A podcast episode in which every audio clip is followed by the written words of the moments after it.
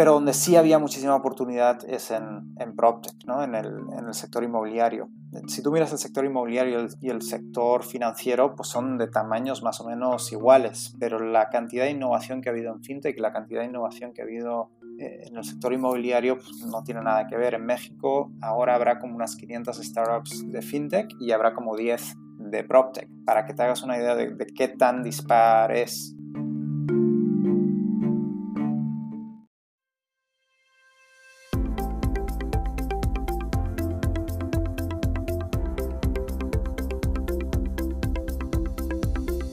Bienvenidos a Creando la TAM, un podcast donde conversamos con emprendedores e innovadores de Latinoamérica para conocer sus historias y, a través de ellas, inspirarte a seguir tus ideas.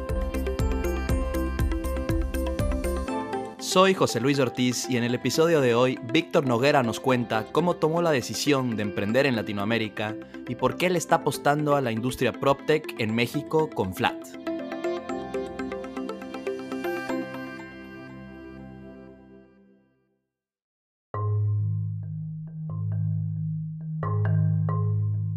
Flat no es el primer emprendimiento de Víctor, y de hecho en el episodio parece que ya cubrimos toda su vida antes de hablar de Flat. Víctor nació y creció en Barcelona, España, y se mudó a Estados Unidos para su MBA en 2009. Después de trabajar en consultoría en Nueva York algunos años, decidió mudarse a México en 2016 para perseguir oportunidades en FinTech con Bernardo Cordero, amigo mexicano del MBA que también fue cofundador de Linio.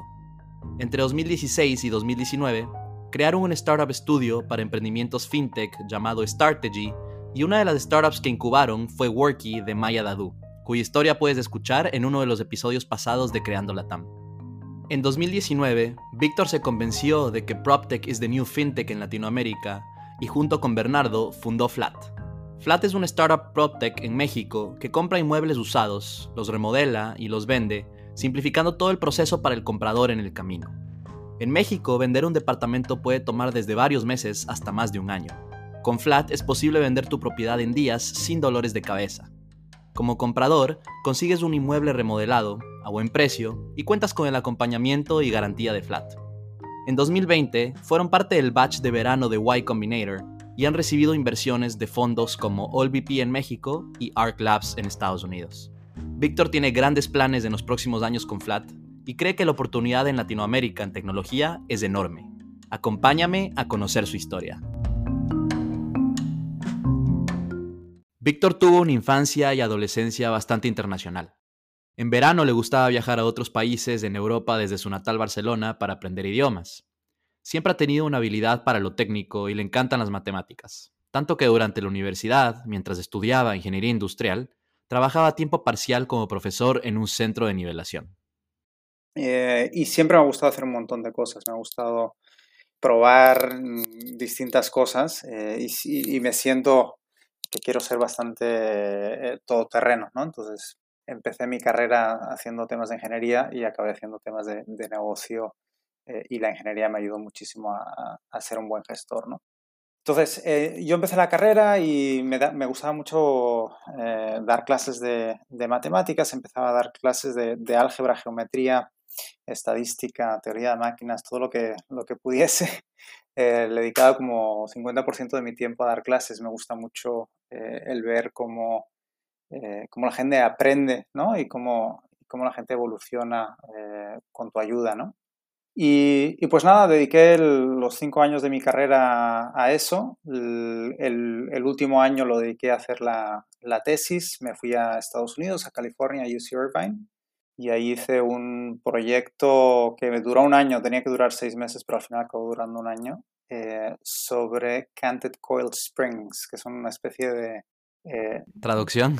Sí, es, eh, son muelles mecánicos que en lugar del espiral ser homogéneo está el espiral torcido. Bueno, entonces tiene unas características especiales que la, la fuerza es constante a medida que lo vas apretando. Y yo hice pues, el modelo dinámico y matemático de, de esos muelles mecánicos y acabé la tesis en seis meses y, me gustó tanto que me quedé investigando para la empresa que fabricaba ese tipo de, muelles, que casualidad es de, un, eh, de una persona de Barcelona que emigró a Estados Unidos y, se hizo multimillonario con, con ese tipo de, muelles.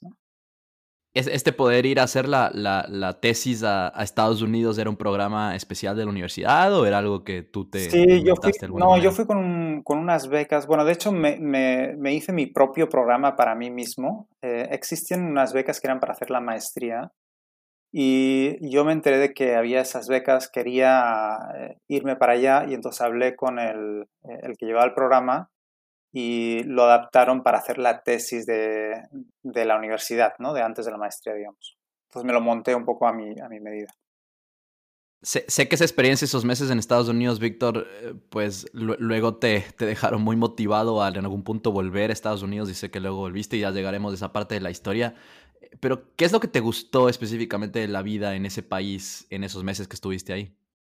Bueno, esos meses, no sé si de Estados Unidos, pero esos meses lo que me gustó es que estaba súper enfocado en, en, hacer investigación a fondo, ¿no? Eh, y estaba rodeado de investigadores, de PhDs, de, de, gente que estaba estudiando su máster también, eh, gente muy brillante que estaban avanzando muchísimo el, el conocimiento, ¿no? O sea, conocí profesores que habían inventado conceptos que usamos eh, todo el día, ¿no? Eh, por ejemplo, conocí al profesor que inventó el concepto de los, del octanaje de las, de, las gasolinas y, digamos, el, cómo se mide el octanaje. Pues había un profesor ahí que había inventado eso, ¿no? Y premios Nobel, pues ahí en la universidad había y, los veías de vez en cuando en conferencias, etc. Entonces me abrió muchísimo las, las miras y, y ver que pues, hay gente muy lista que hace cosas muy interesantes, ¿no? Entonces fue, fue un poco más lo, lo, que, lo que viviste a nivel académico en, Estados Unidos que, que, la vida en el país como tal, de lo que, de lo que entiendo. Sí, porque te, voy a decir, en, en de hecho es una ciudad universitaria que estás un, estás un poco en una burbuja, ¿no? Entonces tampoco eh, no, no estaba, digamos, en, en, una ciudad grande de Estados Unidos ni, nada de eso. Sí salíamos a los fines de semana, viajamos un poco por California, pero más como turista que, que viviendo ahí, ¿no? Después de ese tiempo regresaste a terminar la carrera en Barcelona, Víctor, y tu primer trabajo fue en consultoría, en una de las, de las empresas de consultoría top a nivel mundial, Boston Consulting Group. ¿Cómo se dieron las cosas para empezar ahí como tu primer trabajo?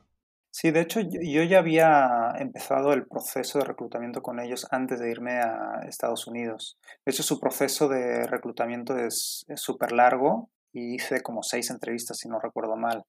De hecho, alguna entrevista la hice desde, desde Estados Unidos. Y lo que hice fue ir alargando mi fecha de entrada hasta que acabé mi, mi tesis y ya cuando volví, eh, pues eh, ya era septiembre de 2006 y, y, pues ya entré. ¿no? Lo tenía todo. La verdad es que da mucha comodidad el hecho de saber que cuando acabas la carrera pues ya tienes un trabajo y, y el haber... Ya lo tienes asegurado. Exacto. ¿Y por qué consultoría? Sí, es, es buena pregunta. De hecho, yo sabía que quería ir a hacer un, un MBA. Y, y, fue curioso, yo no tenía ni idea de lo que era consultoría, ni idea. No sabía lo que era BCG, no sabía lo que, lo, lo que eran las consultoras en general.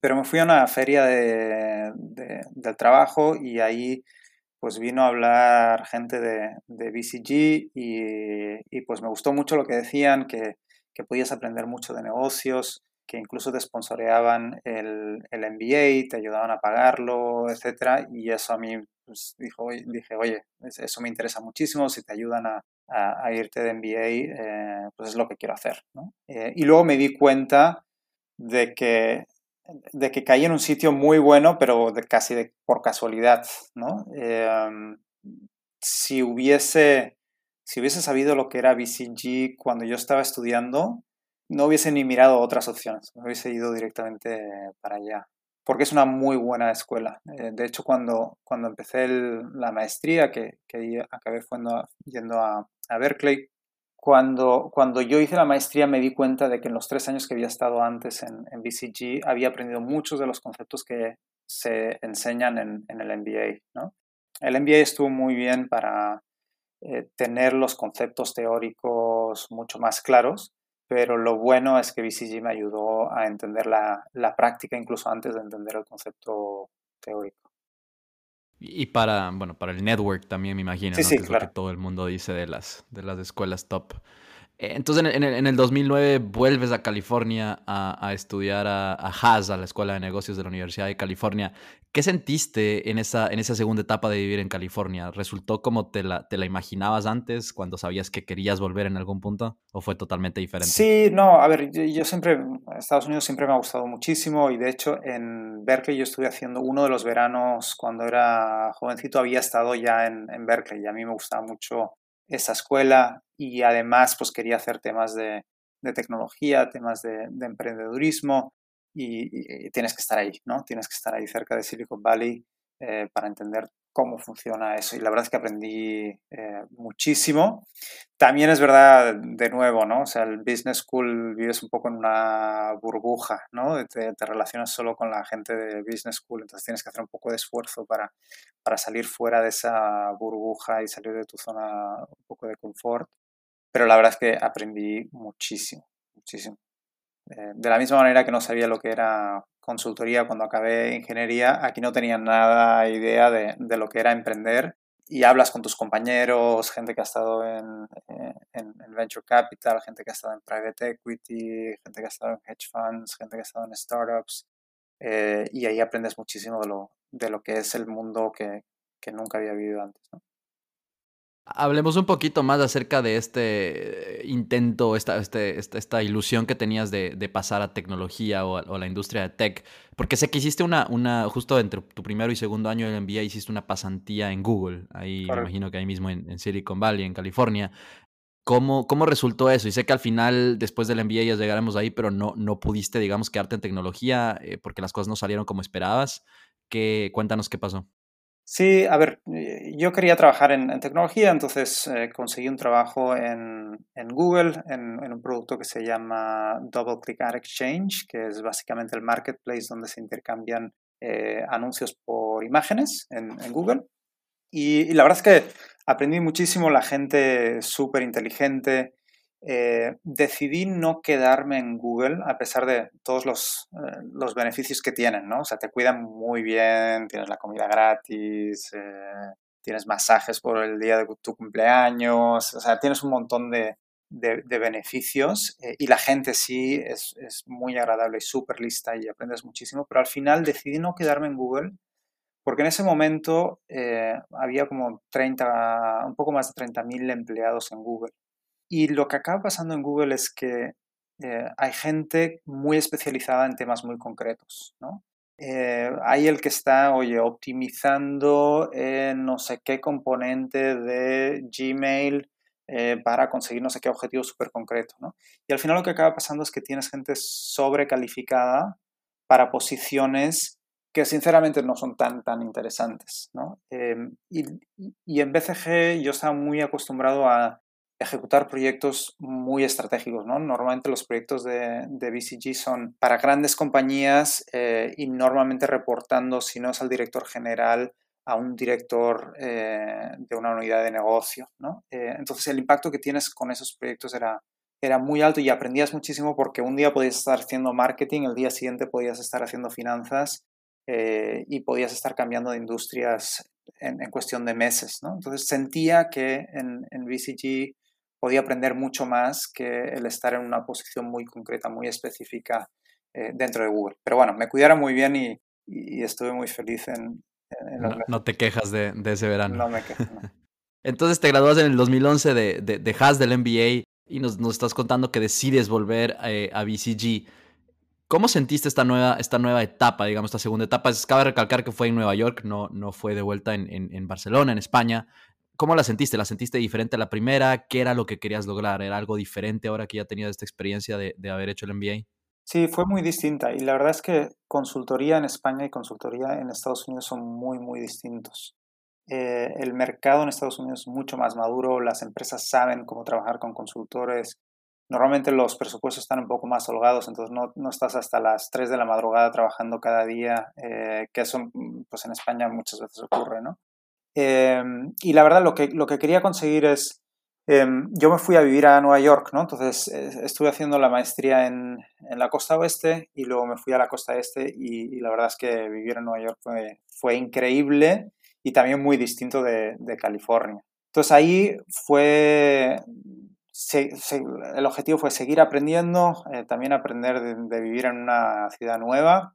Y, ahí fueron mis primeros pasos también como manager, ¿no? Es decir, pues antes no había gestionado equipos y la verdad es que BCG te ayuda muchísimo a desarrollarte como, como manager, ¿no? Entonces estuve un par de años como consultor y tres años, un poquito más de tres años, eh, ya como manager de gestor de, de proyectos. Y la verdad es que aprendí muchísimo de cómo gestionar gente, equipos, gestionar al cliente, etc.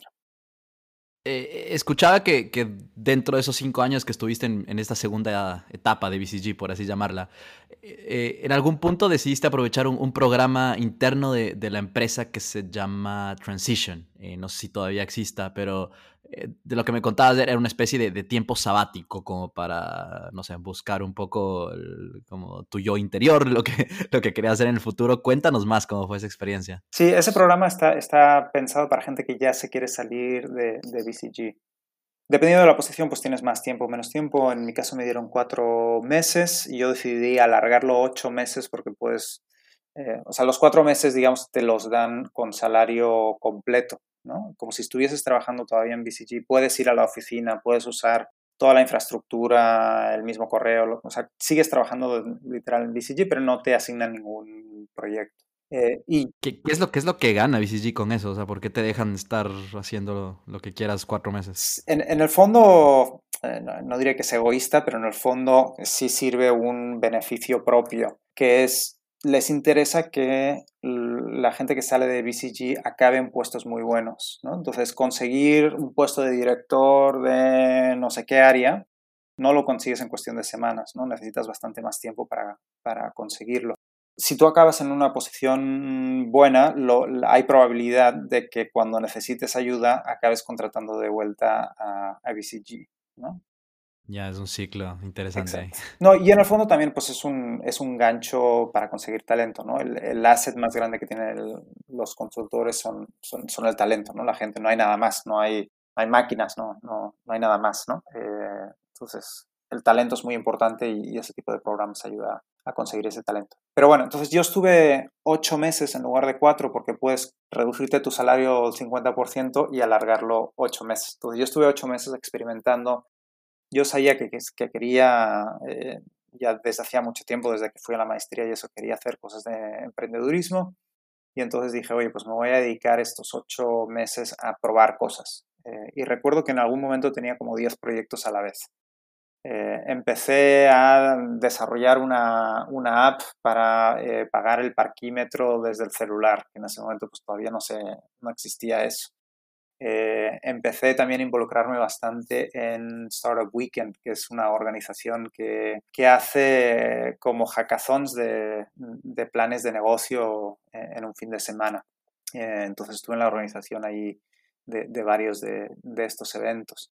Eh, y también estuve trabajando, por ejemplo, para, para una startup que se llama Dive TV, que hace temas de reconocimiento eh, de imágenes en, películas. ¿no? Eh, son capaces de describir el contexto de, de, una escena desde el cuadro que hay en el fondo, la música que está sonando, la tecnología, que, o sea, los celulares que se muestran por pantalla, la camisa que lleva el, el personaje. Entonces, estuve ayudándoles ahí también en temas de business development en, en, en Nueva York. Entonces, probé como 10 proyectos distintos y al final lo que me di cuenta eh, en eso, yo quería hacer fintech, me di cuenta que Latinoamérica todavía había mucho por, desarrollar eh, y al final decidí irme a, México a ver qué había de fintech. Este, paso a México, eh, leía que, que, resultó de un viaje en el que simplemente fuiste a visitar a algunos amigos eh, y pues un poco fue donde te diste cuenta de, hey, aquí hay oportunidad. ¿Qué, ¿Qué, pasó en ese viaje? O sea, sabías, tú ya sabías después de estos ocho meses que querías meterte a, pues, a, emprendimiento tecnológico, que probablemente era en fintech. ¿Qué pasó en este viaje que viste en México? Sí, lo que, lo que pasó, a ver, yo en, en esta fase de ocho meses lo que hacía era eh, tener conversaciones con el máximo gente posible, ¿no? Para escuchar las opiniones de, de, todo el mundo. Y una de las conversaciones que tuve fue con un compañero mío de, de BCG de Barcelona, que era mexicano, y me dijo, oye, aquí la oportunidad, la oportunidad de fintech es gigante él se había ya mudado a, yo lo conocí en Barcelona, pero él se había mudado a México y estaba trabajando ahí para, para un, eh, un asset manager. ¿no? Él me decía, oye, la oportunidad de fintech es, está gigante aquí, ¿por qué no te vienes?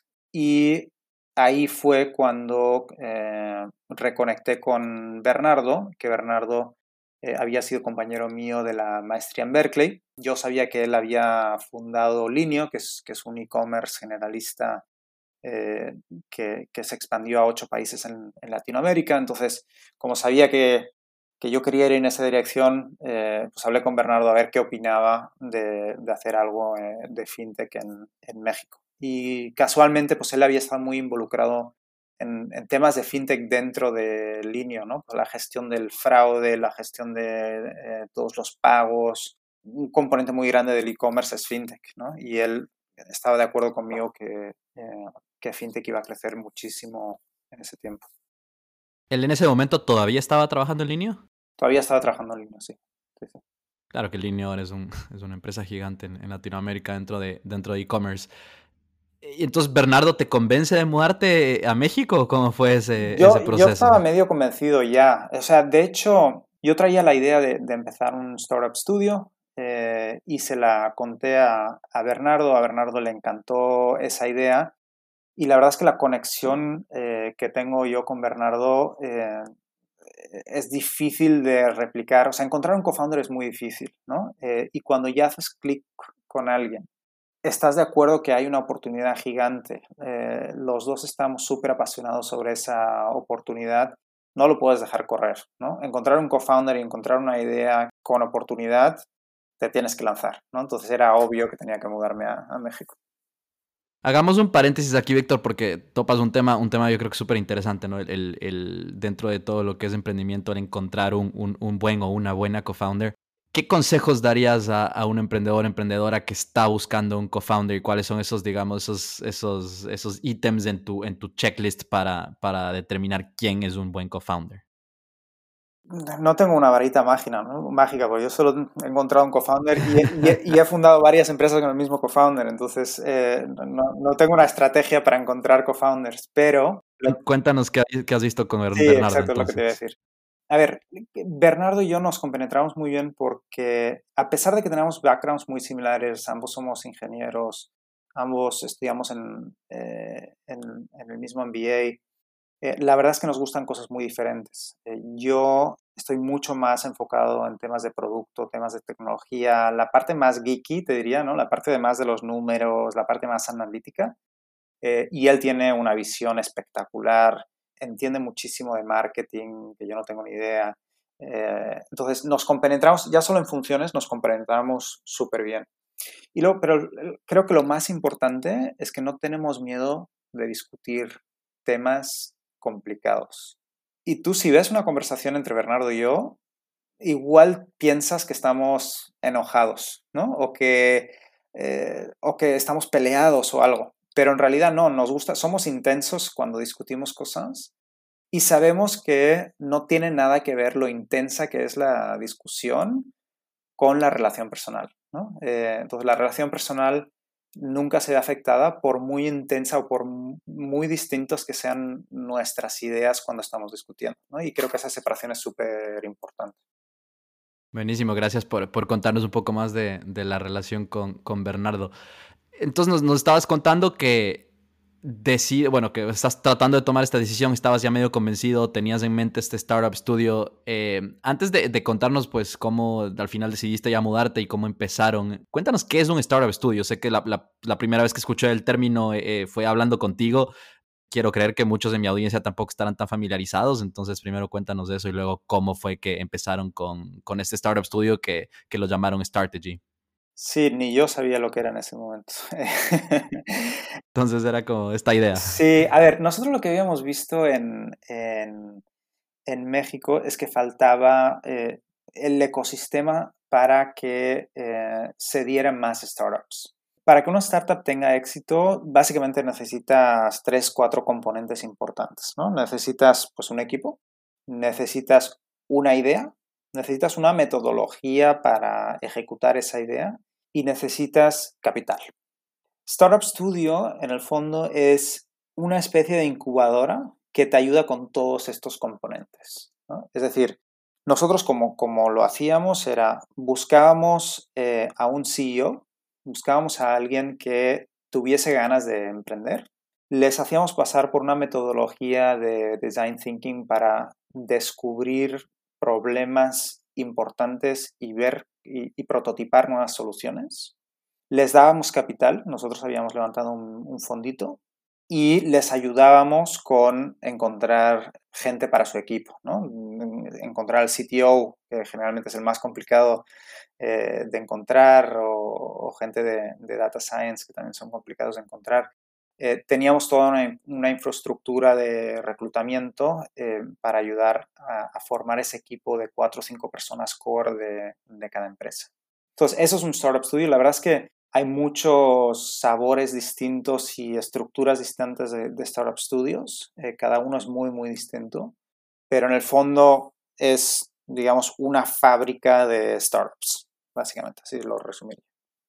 ¿Y por qué? O sea, se, me hace curioso, ¿no es cierto? Que, que después de, estos ocho meses en los que estuviste, digamos, de sabático ahí con BCG, eh, que fuiste a México, que viste que FinTech era, eh, era donde estaba la oportunidad, ¿por qué un startup estudio en vez de directamente hacer una startup eh, FinTech?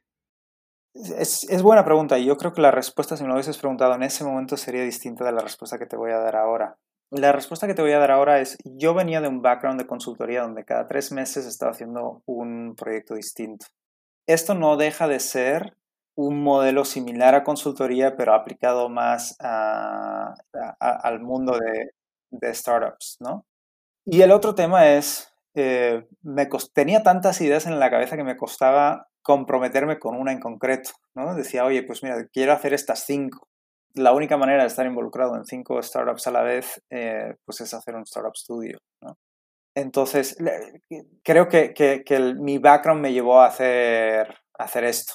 En, su momento, eh, mi idea eh, era mucho más de, oye, cambiar el mundo, mejorar, mejorar México, mejorar, digamos, el ecosistema emprendedor, crear ese, ese, ecosistema para que salieran más startups, que sigue siendo válido eso, ¿no? Pero no me daba cuenta de cuánto mi background pasado influenció en, eh, en, la elección de startup. En la decisión en ese momento. Y, y, con, y con, buena razón, porque, porque pues de, lo que, de lo que he escuchado, he visto y de lo que me has contado, les, les fue bastante bien.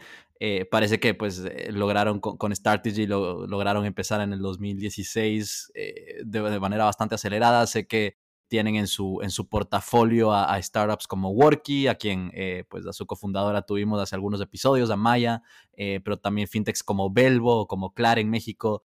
¿Qué, crees que les ayudó en, a tener éxito o a que les vaya bien tan, de manera tan rápida? Pues yo creo que un, componente fue suerte, ¿no? La verdad. es, es, es, es un poco triste decir eso, pero al final la suerte afecta muchísimo, ¿no? Pero bueno, eh, el, componente más importante y donde nosotros pusimos el mayor esfuerzo es en buscar emprendedores top. ¿no? Maya eh, es de las mejores emprendedores que, que, yo he visto en mi vida y lo mismo con los fundadores de Belvo, lo mismo con los fundadores de Clar. ¿no? Lo que siempre digo yo es de, todos los componentes que estábamos diciendo antes de, eh, que, se necesitan para tener éxito. Eh, si un inversionista al final decide no darte dinero, puedes encontrar otro inversionista que te dé dinero. Si una idea no funciona, puedes pivotar y cambiar la idea. Si el equipo no funciona, esa sí está muy difícil recuperar. ¿no? Entonces hay que enfocarse en el, en el equipo y tuvimos muchísima, la suerte la tuvimos eh, en poder encontrar ese tipo de emprendedores brillantes, porque es muy, muy difícil encontrarlos, la verdad. Sé que en el, en el, después de un par de años en, en Strategy, en el 2018, decides tomarte, tomarte un descanso de, de, pues, de ese emprendimiento, de ese startup, y tuviste un paso por el mundo de, de, Venture Capital, de VC. ¿Qué fue lo que hiciste y por qué, por qué lo hiciste? Sí, nosotros nos habíamos sacado ya los, los fondos, del primer fondo, digamos, de Strategy, y habíamos cumplido el, el, el mandato y entonces pues estábamos en una fase que queríamos pensar qué íbamos a hacer eh, en el siguiente paso. Entonces yo ahí me fui a trabajar para Quona Capital, que es un fondo fintech que invierte en, mercados emergentes, en, Latinoamérica, en, Asia y en África. Y yo estuve como venture partner eh, en, el equipo de Latinoamérica, básicamente ayudando a Quona Capital a encontrar nuevos deals, a evaluarlos y, a dar seguimiento también a temas del propio portfolio. Eh, entonces ahí estuvo interesante mm, ver el mundo VC. Creo que me ha servido muchísimo para luego emprender, estar en los dos lados de la mesa y entender cuáles son los incentivos de un lado y de otro, te ayuda muchísimo. ¿En, ese momento estabas específicamente buscando una oportunidad en VC o fue simplemente lo que, lo que se dio? No, em, fue un poco casualidad porque el, socio de Latinoamérica en, en Cuona, pues nosotros habíamos hablado con, con, él varias veces y habíamos tenido muy buena conexión y de hecho un día nos dijo, oye, estamos buscando a alguien que nos ayude, ¿no? Y fue un poco casualidad de, oye, pues mira, nosotros ahora pues ya hemos invertido todo, no estamos pensando ver qué hacer, yo puedo ayudar en, este entretiempo. ¿no? Y la verdad es que mm, empezó siendo una cosa que, iba a ser medio temporal, acabamos siendo, trabajando durante ocho meses juntos y la verdad es que fue muy, muy interesante y aprendí muchísimo. Entonces, un poco para, para volver a situarnos en, en, el, en, la línea de tiempo de la historia, estamos, esto fue finales de 2018 que, que entraste a Cuona. Eh, siento que hemos hablado ya de casi toda tu vida, Víctor. ¿En qué momento entra Flat eh, en la historia? Sí, yo me di cuenta de un tema del, sector fintech y es que yo lo veía muy, muy saturado. Mi opinión en ese momento es que iba a ser difícil encontrar otros mega plays después de un neobanco, ¿no? no hay muchos mega plays más que se pueden hacer. Seguro que va a haber, ¿no? pero no hay ninguno de obvio, eh, porque todos los huecos obvios ya habían estado cubiertos por, alguien. Pero donde sí había muchísima oportunidad es en, en PropTech, ¿no? en, el, en el sector inmobiliario. Si tú miras el sector inmobiliario y el, sector financiero, pues son de tamaños más o menos iguales, pero la cantidad de innovación que ha habido en FinTech, la cantidad de innovación que ha habido eh, en el sector inmobiliario pues, no tiene nada que ver. En México ahora habrá como unas 500 startups de FinTech y habrá como 10 de PropTech, para que te hagas una idea de, qué tan dispar es.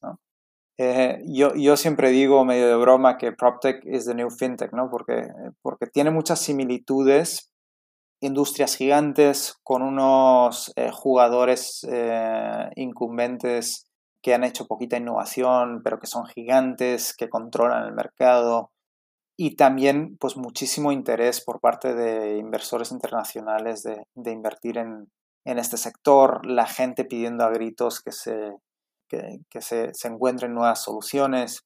Y yo creo que vamos a vivir exactamente lo mismo que habíamos vivido en FinTech, lo vamos a vivir en, en PropTech. Ojalá que dentro de cuatro o cinco años podamos decir que también hay 500 startups de, de PropTech en México. Eh, cuéntanos, cuéntanos qué es lo que hace Flat. Pues Flat lo que hacemos es solucionamos el, uno de los problemas más grandes que nosotros vimos, que es a la gente le cuesta mucho vender su vivienda. Se pueden tardar, eh, si tienes suerte, seis meses, si tienes mala suerte, hasta tres años. Entonces, lo que nosotros hacemos es compramos la vivienda instantánea. Es decir, en menos de 10 días puedes tener la transacción ya completa eh, con el, dinero en tu cuenta. Luego nos damos la vuelta, remodelamos esa vivienda y la vendemos con unas características que nadie ofrece en el mercado. Ofrecemos departamentos 100% renovados. Te sorprendería que es imposible encontrar departamentos usados bien renovados. No, no existe eso. Eh, entonces ya solo hacer una muy buena remodelación ya es, eh, ya es muy interesante. Y además competimos con departamentos nuevos, ¿no? Tú entras y se nota que es usado, pero compite la gente que está buscando departamento nuevo también vería los departamentos de, flat, pero están un 15-20% más baratos que un departamento nuevo, ¿no? Y luego ofrecemos garantías como en 30 días, si no te gusta el departamento, te lo recompramos. Y luego 6 meses de, garantía contra daños. Ofrecemos seguridad legal, etc. Entonces, eh, es, un, es un atractivo, es un inventario que no existe. No existe en el mercado y por eso eh, a la gente le gusta muchísimo. Y el componente aquí, Víctor, de tecnología entra en, la manera en que ustedes pueden ofrecer ese inventario a los, a los leads o a los usuarios como más, más relevantes o, cómo, cómo, es que entra el componente de tecnología? Sí, a ver, hay, hay un componente, digamos que sí se ve de tecnología, que es todos nuestros procesos, oye, pues puedes entrar a nuestra web, eh, dar de alta tu, tu, inmueble, pero eso solo es la punta del, del, iceberg. Donde realmente está todo el grosor de la tecnología es en los procesos internos, en asegurarte de que pues, un cliente va pasando por todos los estados de que tiene que pasar, ¿no? pues eh, la vivienda primero eh, capturamos los datos, luego lo vamos a visitar, capturamos más datos en, campo, eh, hacemos una oferta, negociamos la oferta, recopilamos todos los documentos. Entonces hemos construido toda una tecnología para poder hacer ese seguimiento de manera automatizada. Y además, el otro componente súper importante es el tema de data. Tenemos que ser capaces de hacer ofertas rápido y precisas. Y la única manera de hacer eso es recopilando muchísimos datos y creando modelos de machine learning, de aprendizaje, digamos, que, puedan predecir el precio de un inmueble eh, de manera precisa. Sí, yo creo que ese último punto que mencionas es, es, clave y tal vez puede ser no tan, no tan aparente, eh, digamos, a, simple vista. El, el, ahí, está el negocio, o sea, ustedes comprar el inmueble eh, a un precio bastante bueno y, y, al final sacarle, sacarle ahí el, el margen después de toda la renovación. Sí, de hecho nosotros siempre decimos que somos una empresa de data, ¿no? No lo parece, pero sí somos una empresa de, data. Y, de hecho hay dos, dos, los dos componentes más importantes de nuestro negocio son eh, el spread, a qué precio compras y a qué precio vendes, ¿no? Hay que comprar barato y vender caro, ¿no? No, no hay ninguna sorpresa. Y luego el otro componente es la velocidad. Cuanto más rápido le demos vueltas al inventario, más eficiente te vuelves con, el capital, ¿no? Nuestra empresa requiere muchísimo capital porque tenemos que comprar la vivienda, ¿no? Em, si ese capital consigues darle vuelta mucho más rápido, generas muchísimo más dinero con el, con el mismo capital, ¿no? Justamente sobre, sobre capital quería, quería conversar eh, y, pues eh, sé que, como tú dices, eh, PropTech generalmente es una, es una industria bastante intensiva de uso de capital, justamente por lo que mencionas. Leí que, levantaron una ronda semilla ustedes con, con OLVP en México, uno de los, de los VCs más conocidos en ese país, en donde usaron simplemente un PowerPoint. cuéntanos cómo uno convence a, Federico y, y Fernando de OLVP con solamente un PowerPoint no se les convence con solo un PowerPoint. Eh, eh, no, a ver, la verdad es que eh, nosotros a, Fernando y Federico ya los conocíamos de hacía bastante tiempo, habíamos estado en el en Strategy, en Quona, entonces ya llevamos una relación de, varios años y, se dio un poco, un poco de manera fortuita que, que nosotros estábamos arrancando eso y ellos eh, estaban también muy interesados en, la idea que nosotros traíamos, ¿no? Entonces, no fue que nosotros los convencimos, sino que ellos estaban ya convencidos de que lo que nosotros, de que la idea, digamos, que nosotros estábamos implementando era una idea que ellos querían fondear, ¿no? No, no sabían a quién fondear todavía, pero ya sabían que eso es lo que querían fondear. Y el hecho de que ya nos conocieran, de que tuviésemos un track record, eh, eso ayudó muchísimo, ¿no? Entonces, al final es lo que decíamos también en Strategy, los equipos eh, es lo más importante y el que nosotros hubiésemos tenido un track record eh, pues ayudó. Sí, yo creo que es un excelente punto y, y, es, obviamente no es solamente un PowerPoint, como dices, es un PowerPoint y pues todo el, track record que tenían ustedes y toda, y pues ustedes como personas y como equipo. Así que ese es un punto bastante, bastante importante. Hablemos un poquito acerca de, de, lo último de, Flat Victor. Este, este verano del, del 2020, un, un, año después de haber empezado Flat, porque Flat lo empezaron en el verano de 2019, deciden aplicar a, a Y Combinator, eh, a, YC. ¿Fue la primera vez que aplicaron? Eh, y si es que sí, ¿por qué aplicaron recién un año después de, de haber empezado el startup en vez de hacerlo al inicio? Pues es muy buena pregunta. La, la, realidad es que no nos lo planteamos, no, ni se nos pasó por la cabeza aplicar a Y Combinator. Entonces fue una, un tema más de, al cabo de un año dijimos, ah, pues estaría interesante ir a Y Combinator. Un poco lo que buscábamos nosotros fue, como decíamos, esto es súper intenso en capital, tienes que estar súper bien conectado eh, a nivel internacional y la mejor manera de conseguir el network es ir a Y Combinator. ¿no? El Y Combinator es el, el MBA de de las startups, ¿no? Eh, el network es súper, súper importante y, por eso lo hicimos. Y la verdad es que nos fue muy bien. Eh, de ahí conocimos a muchísimos emprendedores que han pasado por lo mismo que, nosotros eh, y que nos, nos, han ayudado muchísimo a, a, pensar cómo ejecutar la idea de negocio. ¿no?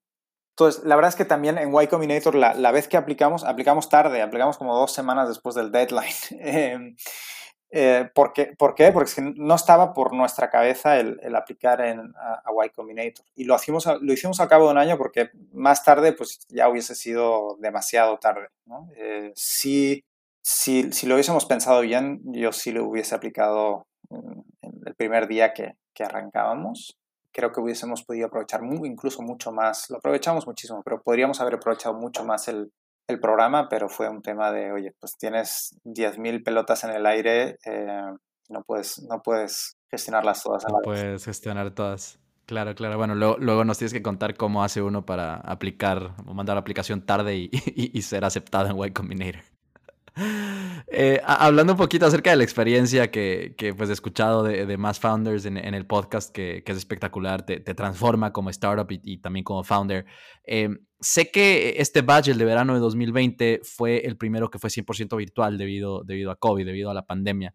¿Qué tal fue la experiencia eh, virtual y en general cómo, cómo ha ayudado eh, YC a, a, Flat como, como startup y a ustedes como founders?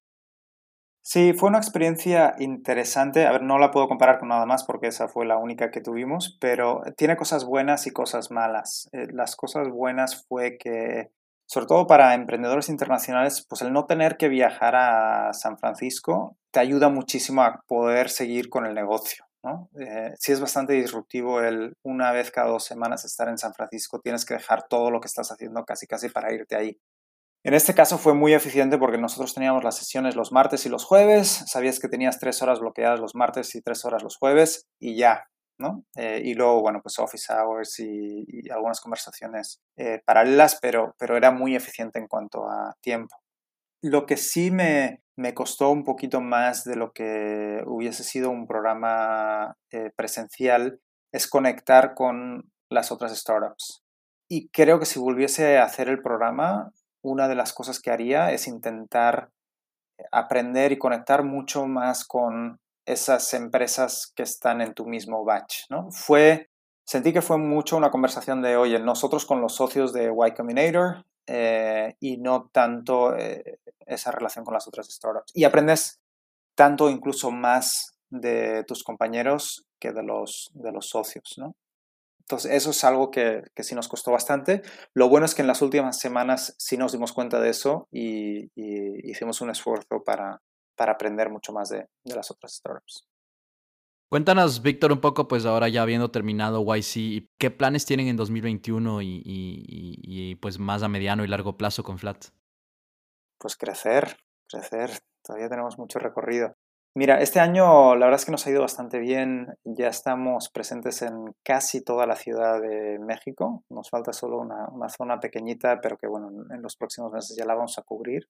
La idea en 2021 sería abrir dos, tres ciudades más en la República de México y nos gustaría empezar a desarrollar otros productos complementarios. Tenemos en, en mente algunos productos fintech un poco por deformación profesional, pero también porque son muy complementarios al producto que tenemos, eh, temas de financiación para, para compradores, eh, y tenemos mm, ideas de eh, también desarrollar productos adicionales más allá del, del, producto de la compra instantánea para, para los vendedores. Eh, o sea, ofrecer, digamos, una variedad de productos a, a los vendedores.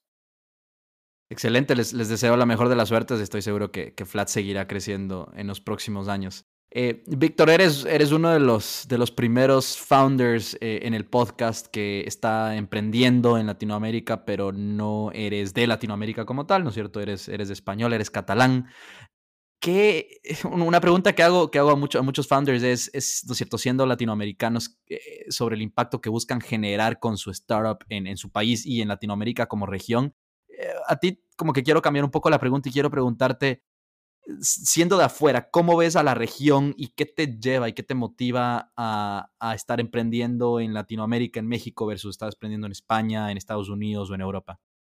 A ver, la oportunidad que hay en Latinoamérica es gigante, eh, es gigante. O sea, en España pues hay 45 millones de habitantes solo en México, pues hay casi el triple. Y si miras toda Latinoamérica, eh, pues mucho más. Entonces, la oportunidad es gigante y el hecho, digamos, de eh, que en Latinoamérica pues haya una cultura bastante más similar que en Europa te ayuda también a expandir los, los negocios en, distintos países. Y la otra es que hay también muy poca competencia, desafortunadamente, ¿no? es lo que decíamos de, oye, pues falta un ecosistema emprendedor mucho más fuerte. Eh, pero para los emprendedores que sí estamos, eso es una oportunidad brillante, ¿no? Por el no tener tanta competencia, pues te ayuda muchísimo a seguir creciendo sin, sin tener que preocuparte demasiado. O sea, en, en España, por ejemplo, en, nuestro modelo de negocio hay cuatro o cinco players ya. En México, pues justo ahora empezamos a ver el primer competidor eh, después de un año y medio de, estar operando, ¿no? Entonces, eso la verdad es que, que te ayuda, te facilita muchísimo el poder emprender. Voy a poner ahí como quote, creo, del episodio este, falta en Latinoamérica un ecosistema emprendedor más, más brillante. Y justo se relaciona con la, con la última pregunta de la que siempre hago a todos los, los, eh, los invitados aquí en el podcast. Y es, en tu opinión, Víctor, ¿cómo podemos continuar creando en la región y desarrollando el ecosistema de emprendimiento y tecnología? Pues tiene que haber más, más empresas. Eh, más empresas exitosas. Eh, nosotros siempre nos, nos, gusta hablar del ejemplo de, de Linio, porque Bernardo fue, fue fundador ahí, pero hay un estudio de Endeavor que dice que hay más de 70 empresas empezadas por ex-Linio. Eh, en México se los conoce como la mafia Linio, ¿no? un poco en alusión a la mafia PayPal. Lo mismo ocurrió con PayPal, ¿no? que acabó saliendo de ahí Reid Hoffman para, eh, para fundar LinkedIn, eh, SpaceX y, Tesla, con Elon Musk, etc. ¿no? Entonces salieron varios y, con Linio pues ocurrió un poco lo mismo. Necesitamos más casos de éxito como esos. Necesitamos esas escuelas que la gente se sienta, aprenda, digamos, de, esas startups exitosas y pueda implementarlo en, en nuevas ideas. Este fue Víctor Noguera con la historia de Flat. Totalmente de acuerdo que empresas como Linio, Mercado Libre, entre otras, han producido muchos de los actuales emprendedores e inversionistas del ecosistema en Latinoamérica. Uno de los mejores ejemplos es Carlos García, ex Linio y cofundador de Kavak, el primer unicornio mexicano. Vamos por más. Si te gustó este podcast, por favor compártelo con más personas y síguenos en Spotify, Apple Podcasts y en redes sociales. Nos vemos en un próximo episodio.